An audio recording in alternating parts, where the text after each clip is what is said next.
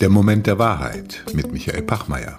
Dieses Mal direkt von der Future Work, dem Festival zur Zukunft der Arbeit in Deutschland, ausgerichtet von BDA und Microsoft. Mit Kenza Aizi Abu, Weltbürgerin, KI-Expertin, Autorin, Director Client Engineering für Deutschland, Österreich und die Schweiz bei IBM. Willkommen zu einer neuen Folge unseres Podcasts Der Moment der Wahrheit. Heute mit Ken Said Siabu. Und wieder live aus Berlin, direkt von der Future Work dem Festival der Zukunft der Arbeit in Deutschland, das von der BDA und Microsoft auch dieses Jahr wieder ausgerichtet wird. Liebe Kenzer, Zahlen und Codes haben dich schon immer fasziniert. Als kleines Mädchen hast du dir ein Heft mit Stift gewünscht, um Rechenaufgaben zu lösen. Mittlerweile hast du das Heft und den Stift gegen den PC, die KI und den Roboter eingetauscht. Bist heute eine Expertin für künstliche Intelligenz, Autorin und bei IBM Director Client Engineering in Deutschland, Österreich und der Schweiz. Du bezeichnest dich als Weltbürgerin, hast auf drei Kontinenten gelebt, sprichst sieben Sprachen, bist eine Ingenieurin und Elektrotechnikerin, eine Menschen- und Technikversteherin, die erklärt, aufklärt und Führung in gesellschaftlichen Diskursen übernimmt. KI für jeden, Gleichberechtigung und Antidiskriminierung von Frauen – sowie die digitale Verantwortung sind zu deinen Herzensthemen geworden.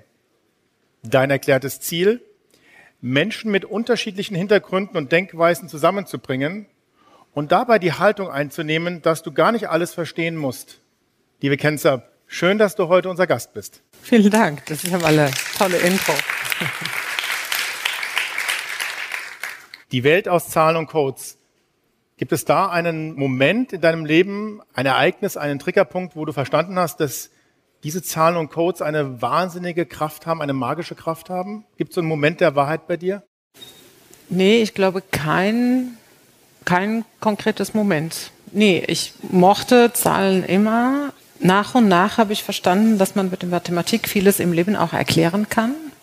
Und vor allem die Art und Weise, wie man Probleme angeht. Denn am Ende des Tages, es gibt Regeln, es gibt Ausnahmen auch in der Mathematik. Und wenn man das übt, irgendwann gewöhnt man sich dran, Komplexität zu zerkleinern in kleinen Schritten und dann eins nach dem anderen zu lösen. Und dann ist man nicht mehr überfordert, sondern es ist eher so eine, eine Übung für unsere Hirnmuskulatur, sag ich mal. Ja. Wenn du an die Welt der künstlichen Intelligenz denkst und lassen wir mal die, die Schattenseiten für einen Moment weg. Wie sieht deine gute Welt mit KI aus von morgen? Ja, ähm, gut, dass wir erstmal über die, die Chancen sprechen. Ähm, ich finde, wir können die KI als Werkzeug nutzen, um unseren Arbeitsalltag besser zu gestalten. Sicherlich auch der private Alltag, nicht nur der berufliche Alltag.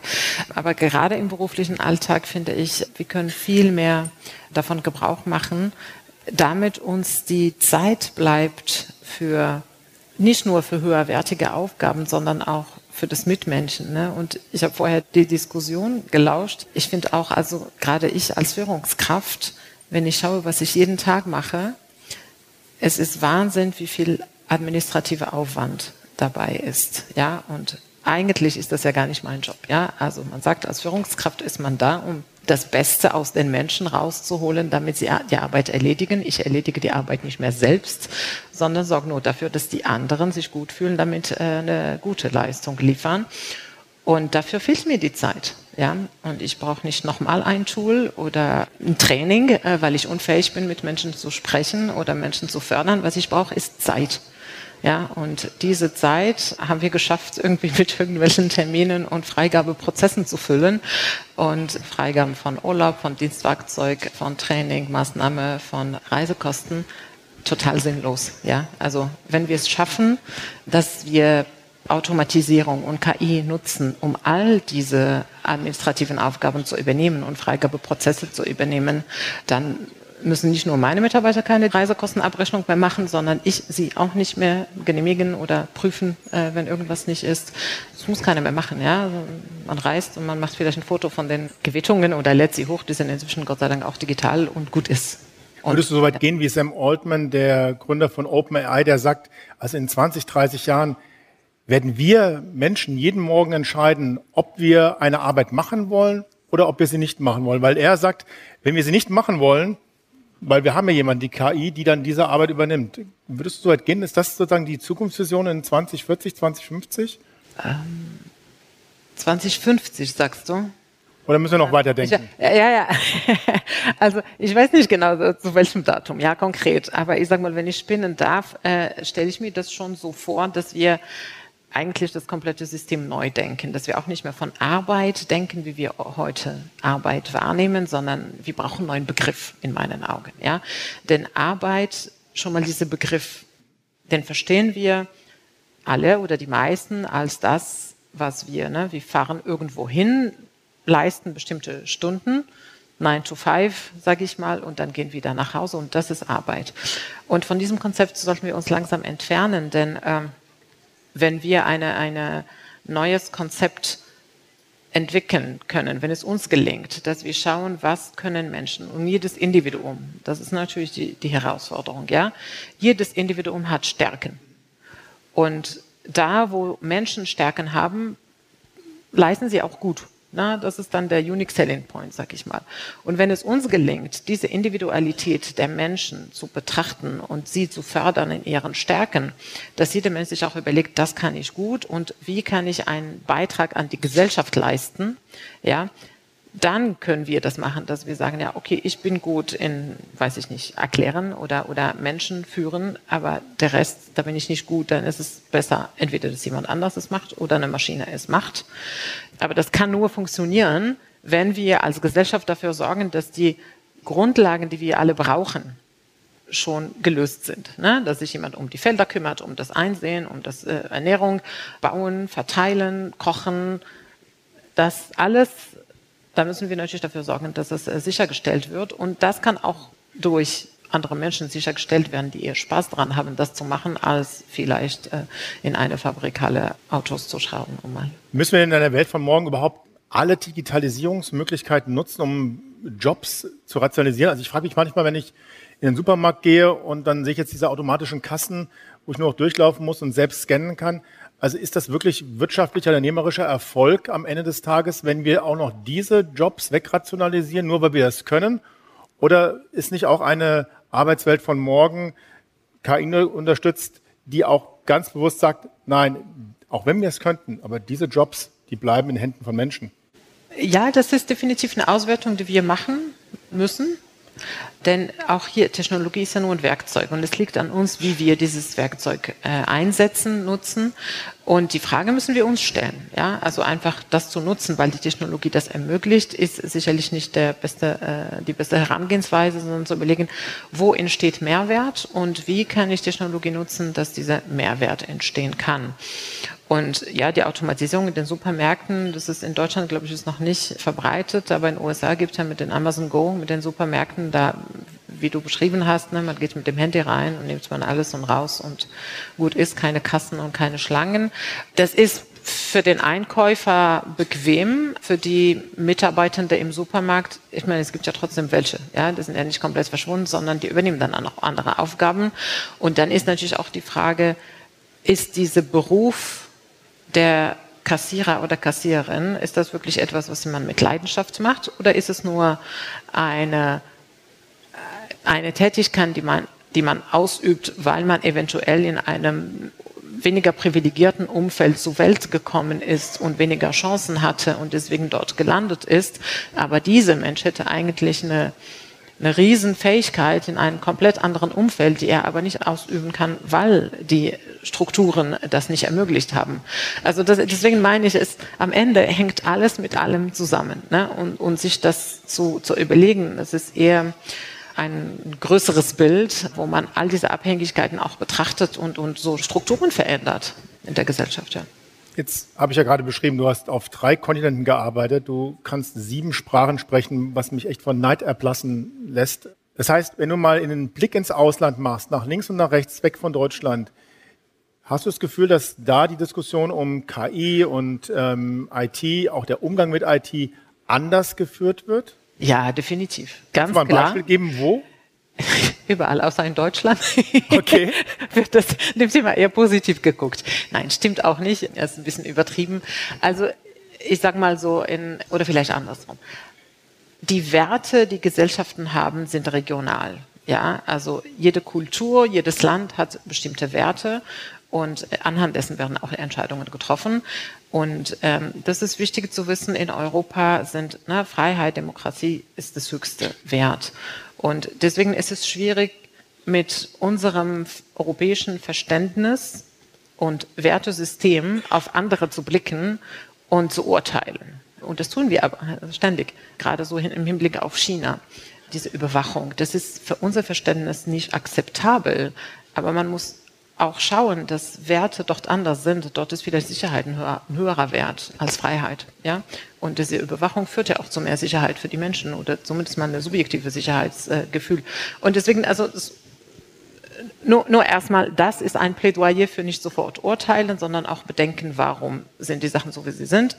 Und das führt aber dann auch dazu, dass der Umgang mit Technologie, Neuerungen, wir haben vorher auch gehört, ne, die German Angst und Neuerungen sind hier im deutschsprachigen Raum nicht sofort herzlich willkommen, sondern man ist erst vorsichtig. Und dazu muss man sagen, dass Deutschland auch ein Versicherungsexporteur oder Weltmeister, ja.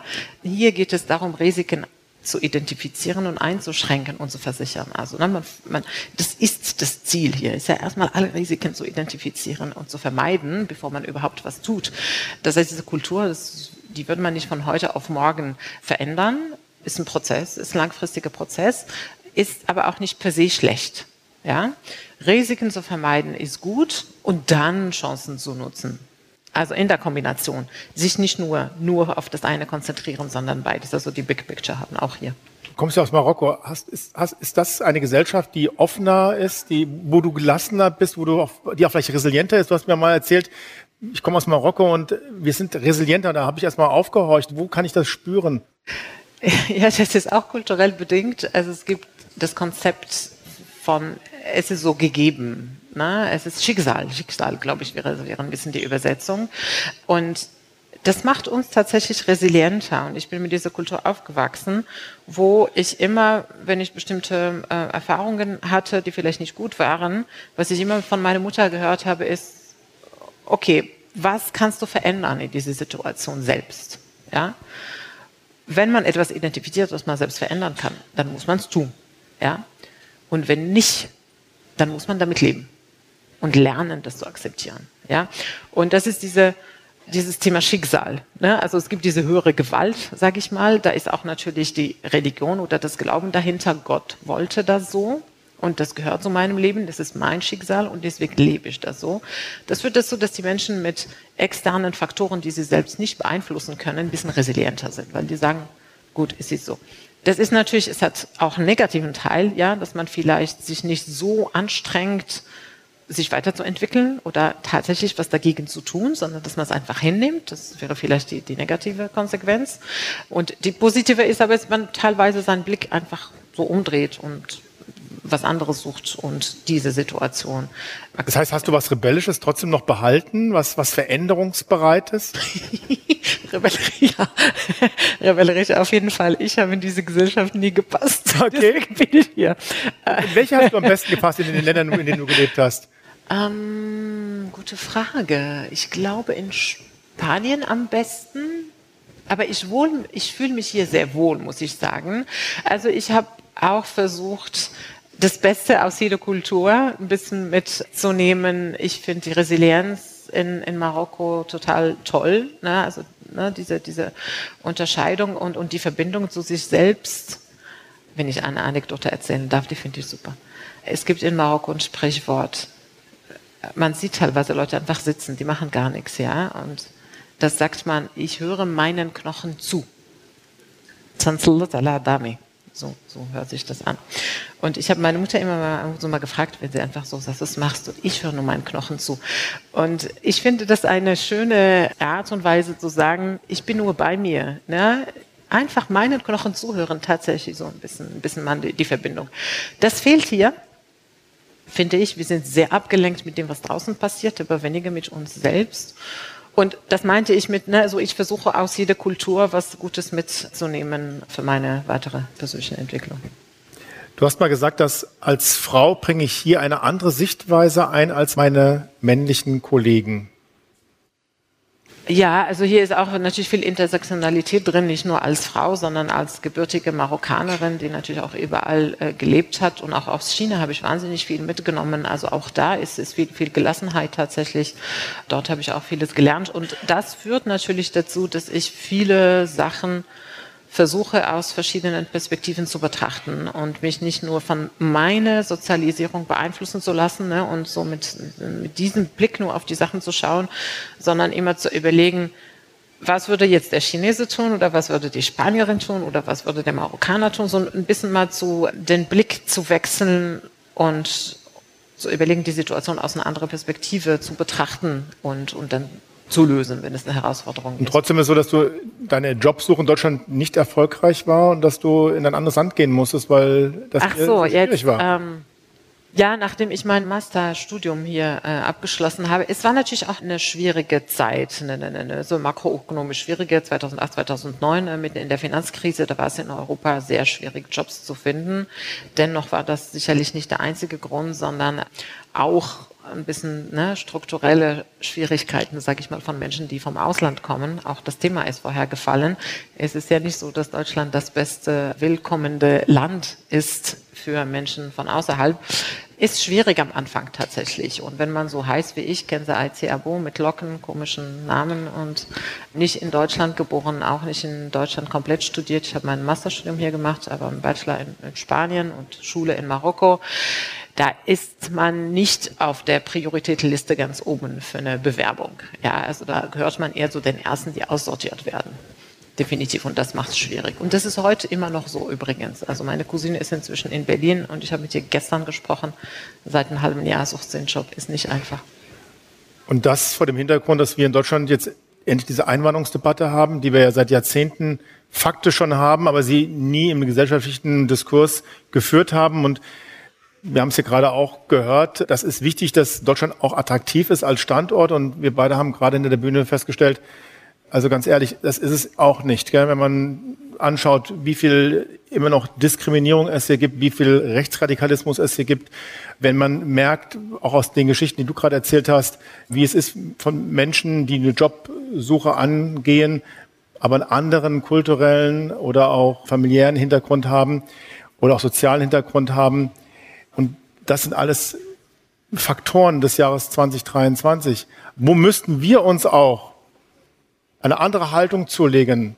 Wo müssten wir uns auch als Arbeitgeberinnen und Arbeitgeber verändern, um einfach auch im Sinne einer Einwanderungsgesellschaft offener zu sein für andere Menschen, die wir brauchen im Sinne des Fachkräftemangels? Ja. Also ich kann jetzt hier nicht aus einer großen Expertise sprechen. Ich bin Ingenieurin, ja. Da sind, glaube ich, eher besser, andere Menschen besser qualifiziert, um die Frage zu beantworten. Das mit dem Fachkräftemangel, es ist echt ein Problem. Ich merke es auch im beruflichen Alltag. Es ist wahnsinnig schwierig, Leute zu bekommen und vor allem Leute zu bekommen, die Deutsch sprechen. Das heißt, man, man braucht da andere Lösungen. Auch das wird oft gesprochen. In meinen Augen die einfachste Lösung ist, die Frauen wieder an den Arbeitsplatz zu kriegen. Ja, in Deutschland gibt es wahnsinnig viel gut ausgebildete Frauen, die entweder zu Hause sind, wenn sie Kinder bekommen, oder in Teilzeit arbeiten. Da ist, steckt erstmal ein Riesenpotenzial. Also das wäre für mich die erste, die erste Sache, die man, die man angehen sollte. Und gleichzeitig also jetzt nicht das machen und der Rest lassen, sondern auch versuchen, andere Möglichkeiten zu öffnen und auch also ne, für Menschen aus anderen Ländern, vielleicht mit äh, Quereinstieg, die nicht super perfekt passen zu der Stellenausschreibung, sich mehr zu trauen, Menschen auszubilden. Ja. Also es ist auch erstaunlich, ich habe ja äh, Telekommunikationsingenieurwesen mit Schwerpunkt Elektrotechnik in Spanien studiert und dann kam ich nach Deutschland und das war nicht spezifisch genug. Da habe ich dann auch wieder festgestellt, wie, viele, wie die Ingenieurstudiengänge hier, wie sie super spezifisch sind und die Unternehmen ist ja auch klar, Maschinenbau Weltmeister, ja, Ingenieurskunst hier sucht man wieder genau genau das, was man braucht, muss man alles erfüllen, die Kriterien. Und das ist inzwischen illusorisch. Das ist interessant, weil Google stellt seit Jahrzehnten anders ein. Google stellt ja nicht, eine Führungskraft stellt bei Google nicht eine Person in ein Team ein, sondern eine Führung oder mehrere Menschen bei Google stellen einen Mitarbeiterin, einen Mitarbeiter in Google ein. Also die haben eine ganz andere Denke. Ist das vielleicht, dass wir immer gucken in unserer Siloisierung in unseren ähm, Unternehmen, dass wir genau eine Person brauchen für ein spezielles Thema? Ist das zu spezifisch, wie wir Leute aussuchen? Wie das bisher war, ich glaube, da, ja, das war viel, in meinen Augen viel zu spezifisch und viel zu konkret. Das heißt, man, man verringert nur die Chancen, jemand zu finden, der genau all diese Kriterien erfüllt. Das heißt, da ein bisschen offener sein, das ist auch etwas, was mir, was wir machen in meiner Organisation, wo wir sagen, nicht mehr als fünf Kriterien, ja, wenn wir Menschen suchen. Nicht die eierlegende Wollmilchsau, die gibt's nicht. Und wenn es sie gibt, warum soll sie bei uns arbeiten? Also so wenig wie möglich mit der Sprache in den Stellenausschreibungen, auch dazu prüfen, wie inklusiv ist diese Sprache. Sprechen wir alle Menschen an oder nur Menschen, die Matthias Müller heißen aus TÜ München, dessen Vater bei BMW äh, leitender Angestellte ist. Dann das Thema Abschlüsse. Müssen wirklich für alle Berufe oder für alle Tätigkeiten braucht man wirklich ein, ein Diplom? Oder reicht vielleicht eine Ausbildung? Oder vielleicht kann ich mit dem Geisteswissenschaftler super gut Chatbots entwickeln de facto brauchen wir auch GeisteswissenschaftlerInnen in der Entwicklung von KI. Sie wissen es nur nicht und uns gelingt es, gelingt es uns, also Tech-Unternehmen meine ich jetzt, diese Stellenausschreibungen nicht so zu machen, dass sie sich angesprochen fühlen. Denn Chatbots zum Beispiel, die Dialoge, es schreiben keine Techies. Es, sollten, sollten wir nicht machen, ja, weil äh, auch ich verstehe mich oder gehöre dazu. Ein Techie kann sehr gut mit Maschinen, aber sehr schlecht mit Menschen. Deswegen diese Dialoge werden in der Regel von Menschen, die Linguistik oder Psychologie studiert haben, ja, Design. Und die entwickeln auch diese Technologie mit. Das heißt, das, das Feld ist ein bisschen breiter, denn noch sieht man oft, dass es nur Techies gesucht werden. Aber sie decken nicht das ganze Spektrum, was man braucht für die technologische Entwicklung. Wenn wir nochmal zurückgehen an die Welt der künstlichen Intelligenz, daraus erwächst ja auch eine Verantwortung, eine Verantwortung für Unternehmen, für den Staat, für uns Menschen auch. Also wo siehst du bei uns Menschen selber eine Verantwortung im Umgang mit digitalen Tools, Erzeugnissen, künstlicher Intelligenz, Stichwort Digital Responsibility? Diese Verantwortung wächst und verteilt sich jetzt auf viel mehr Köpfe als zuvor oder auf viel mehr Schultern, besser gesagt.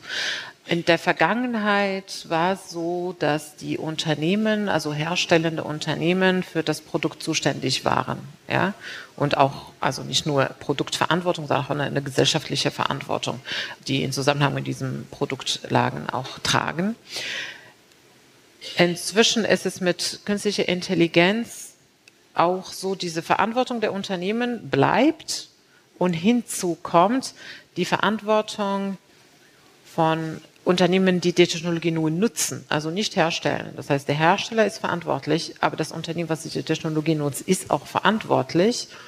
Und dann, und das ist vielleicht das neue Konzept, der Nutzer ist auch verantwortlich. Und das ist ein riesen Paradigmenwechsel. Diese Verantwortung der NutzerInnen ist nicht bekannt. Und warum, warum ist die da und, und mehr bewusster werden soll? Die selbstlernende Systeme lernen mit jeder Interaktion weiter. Das heißt, das Training davon hört nicht auf, wenn das Tool das Herstellerunternehmen verlässt, sondern das geht weiter. Wir haben ja gesehen, dass KI-Systeme ne, oder ne, auch diskriminieren können, rassistische Äußerungen treffen können. Alles Mögliche an Diskriminierungen werden reproduziert von KI. Und das hat nicht nur damit zu tun, dass die Entwicklungsteams homogen sind, sondern dass sie von Daten lernen, die aus einer Gesellschaft stammen, die diskriminierend sind. Unsere Diskriminierungen der Gesellschaft sind in den Daten drin und das lernen KIs und reproduzieren das. So. Man kann sich hinsetzen und diese Daten neutralisieren, bereinigen. Tun wir auch. Es gibt auch Tools dafür. Ja, dann neutralisiert man die Daten. Dann baut man Modelle und dann prüft man diese Modelle auch hinsichtlich Bias. Auch dafür gibt es Tools. Die Algorithmen genauso. So. Und dann habe ich eine KI, die aus dem Maschinenraum rausgeht, einigermaßen neutral. Ja, vielleicht zu 100 Prozent werden wir es nicht schaffen, aber näher dran. Und dann kommt sie zum Einsatz, ja, und dann wird sie auf Twitter losgelassen und dann interagiert sie mit, mit Twitter-NutzerInnen. Und dann wird sie angepübelt, ja. wird, sie lernt dann von Twitter, Twitternden, wie man auf Twitter spricht. Und lernt diese Diskriminierung. Überträgt das dann in ihre eigenen ja. Codezeilen wieder zurück. Genau, die Algorithmen lernen und entwickeln sich weiter. Und deswegen sage ich, das ist der Grund, warum auch die NutzerInnen eine gewisse Verantwortung haben. Und ja, das Unternehmen kann, also wir tun es ja auch im ständigen Betrieb, diese Algorithmen wieder, wieder bereinigen. Aber das ist ja nur eine Symptombehandlung, nicht Ursachenbehandlung. Ja, Ursachen ist ja weiterhin die diskriminierende Strukturen der Gesellschaft, die sich dann weiter reproduzieren und wo Menschen das dann auch weiter reproduzieren und die KIs dann neu trainieren, manchmal bewusst, aber sehr oft auch un unbewusst. Und diese Aufklärungsarbeit ist, ist notwendig, denn auch eine Fake News, ja, eine Fake News wird ja nicht, die kommt ja nicht von der KI. Sie wird von einem Menschen mit einer böswilligen, in der Regel politischen Absicht gesendet, auch mit Schlagzeilen, ne, wo man weiß, okay, das triggert Emotionen bei den Menschen. Das heißt, viele werden klicken und das weiterleiten. Das ist der Ursprung. Dann sehen es die Leute und sie lesen nur diese Schlagzeile. Sie haben den Inhalt gar nicht gelesen, gar nicht geprüft, existiert ist das nur ein Roboter, existiert dieser Mensch, könnte das. Ne? Also dieses Hinterfragen, könnte das überhaupt wahr sein, was da steht. Und ohne diese, diese reflektive Arbeit zu machen, wird sofort weitergeleitet. Und das ist, es sind auch die Menschen, die dazu führen, dass diese Nachricht sich weiter verbreitet. Ich finde das einen spannenden Punkt, weil dann wird nochmal deutlich, dass auch Bildung eine sehr wichtige Verantwortung hat, genau darüber auch aufzuklären und auch zu vermitteln. Und wenn ich mir die heutige Lehrpläne angucke, nicht nur in den Schulen, in den Ausbildungen, in den Berufsschulen, aber auch an Universitäten, würde ich aber sagen, die müssten doch eigentlich alle im Papierkorb landen, oder? Ja, so, einfach, so einfach ist das. Also auch hier. Ähm, äh, und der beste Beweis dafür war ChatGPT. Ja? Als es rauskam und die SchülerInnen und Studierende das genutzt haben, um Hausarbeiten zu schreiben etc., oh Gott, oh Gott, wie machen wir jetzt? Äh, wir können nicht mehr wissen, ob die Schüler selbst das geschrieben haben oder ChatGPT. Und jetzt fragen sich alle, wie stellen wir die Prüfungen so, dass man sich sicher sein kann, dass es nicht von einer generative KI erzeugt wurde. Und sagt, endlich haben sie es kapiert. Endlich haben wir kapiert, dass auswendig Lernen nicht das Schlüssel zum Erfolg ist, dass wir heute Informationen ja demokratisiert haben, dass es auf einem Knopfdruck ist, dass die Kinder was anderes lernen müssen, was sie mit Informationen tun, wie sie Informationen recherchieren, wie sie diese Informationen reflektieren, daraus Wissen generieren, womit sie irgendein Problem lösen. Also das ist das, was jetzt viel wichtiger geworden ist und was geprüft werden muss und nicht das Endergebnis, also, also nicht der, der auswendig gelernte Text. Von daher ist es jetzt eine gute Entwicklung, zumindest mal was die äh, Bildung angeht, dass wir eine generative KI haben, weil man sich jetzt überlegt, wie stellen wir das Bildungssystem um oder das Prüfsystem jedenfalls um, dass es nicht von Robotern beantwortet werden kann. Und das halte ich für eine gute Entwicklung. Also auch, ich fasse zusammen, auch in einer KI-getriebenen Welt spielt der Mensch eine entscheidende Rolle und am Ende haben wir es auch in der Hand, wie diese Zukunft, wie diese Zukunft der Arbeit, die Zukunft, in der wir leben wollen, ausgestaltet werden kann. Kenzer, vielen herzlichen Dank auch nochmal für den ganz, ganz wichtigen Hinweis, wie wichtig es ist, andere Kulturen, andere Perspektiven in diesen Diskurs mit einzubringen. Schön, dass du unser Gast warst. Vielen Dank. Der Moment der Wahrheit. Überall, wo es Podcasts gibt.